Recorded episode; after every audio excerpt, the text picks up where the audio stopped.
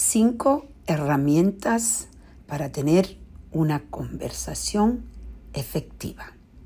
Esa es la reflexión del día.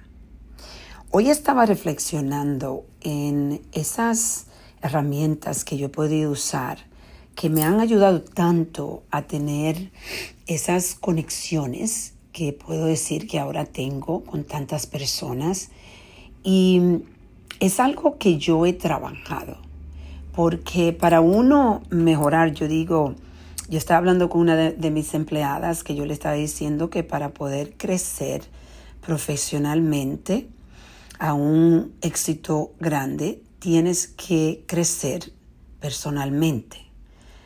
Porque si no tiene crecimiento personal, puedes tener éxito, pero el éxito no significa solamente que eres una persona que está, que tiene riqueza, que ha llegado a tener libertad financiera. El éxito es cómo tú has podido encontrar em, la paz interna, cómo tú has podido conectar con muchas personas, cómo qué impacto tú estás haciendo en la vida, eh, qué conexiones tú tienes con tu familia, las personas quieren estar contigo o no. Bueno, hay muchísimos más detalles que podemos eh, compartir con ustedes, pero en realidad yo quiero concentrarme en las cinco, cinco herramientas que yo estaba pensando que han sido muy poderosas para mí, que quizás puedan ser para ustedes.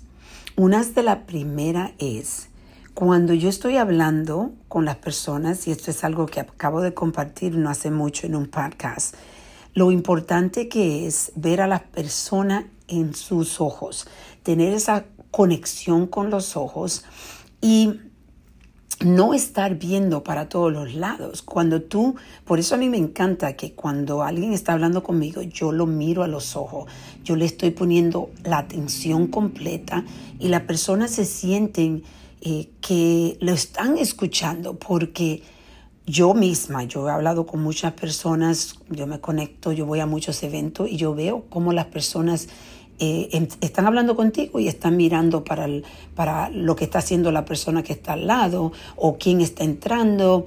Eh, bueno, están totalmente distraídos y eso no se siente bien. Tú sabes que definitivamente no te están escuchando y eso yo le llamo rompe pasión.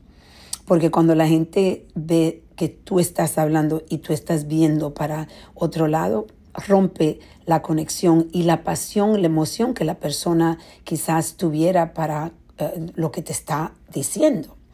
Entonces, mucho cuidado, ojos, ojos conectados. La otra es chequear tu ego. El ego es algo, yo digo que para mí es una de las herramientas más poderosas, que yo estoy muy presente, que está sintiendo mi cuerpo, porque el ego casualmente te enseña cuando eh, está trabajando a full, porque tú sientes en tu cuerpo y para mí, por ejemplo, todos tenemos, si tú te conoces bien, todos tenemos un, un sitio en nuestro cuerpo donde sentimos eh, cuando algo nos está molestando. Y esto es tu ego, cuando el ego se está sintiendo que la otra persona quizá no te deja hablar o que quiere saber más que tú o bueno, hay muchas cosas que el ego te está diciendo.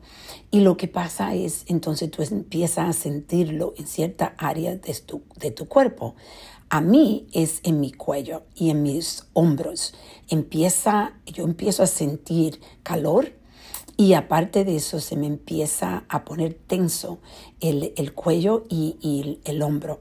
Y ya yo sé que el ego está, eh, está hablando conmigo, que yo estoy sintiendo algo que me está molestando. Entonces, si me estoy molestando, yo tengo mucho cuidado con lo que voy a decir porque yo no quiero reaccionar, yo quiero pensar más cuando esto lo estoy sintiendo para tener cuidado que no vaya a romper la conexión de esa conversación que yo esté teniendo con esta persona.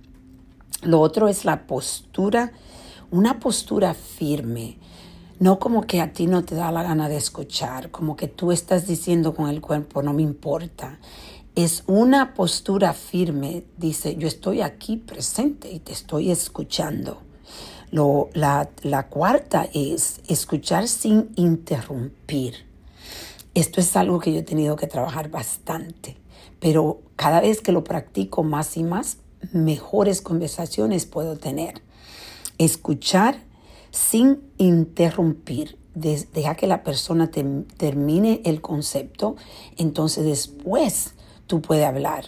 Si tú ves que alguien está, habla, que te habla y no para, entonces tú puedes decir, tú puedes ahora mismo eh, tomarte una respiración, vamos, porque en realidad te estoy perdiendo un poco, si eso es lo que está pasando. Entonces, la última, una que es muy importante, es validar los sentimientos de la otra persona cuando tú vayas a hablar. Si una persona te está diciendo, mira, yo estoy frustrada por lo que tú hiciste o lo que está pasando, entonces tú dices, ok, yo entiendo que tú estás frustrada y, o frustrado y eh, eh, siento mucho que estés sintiéndote de esa forma, yo entiendo que tú estás sintiendo eso, pero déjame decirte qué es lo que yo estoy eh, cuál es, qué es mi opinión. Tú puedes dar tu opinión, pero tienes que validar a la persona, los sentimientos de las personas. Los sentimientos son muy individuales. Esto es algo que tú no puedes decir tú estás incorrecto 100%, son sentimientos. Y cuando tú validas los sentimientos, la persona se abre más a poder escuchar qué es lo que tú estás pensando. Eso es muy importante. Cuando tú validas, en realidad se siente que no estás juzgando a la persona. Y juzgar es algo que tenemos entre nosotros que es muy fácil de hacer. Por eso hoy te invito que tenga en cuenta estas cinco herramientas como te está diciendo, mira a los ojos, chequear tu ego, postura firme, escuchar sin interrumpir y validar los sentimientos de las personas. Vamos a reflexionar y a reconectar.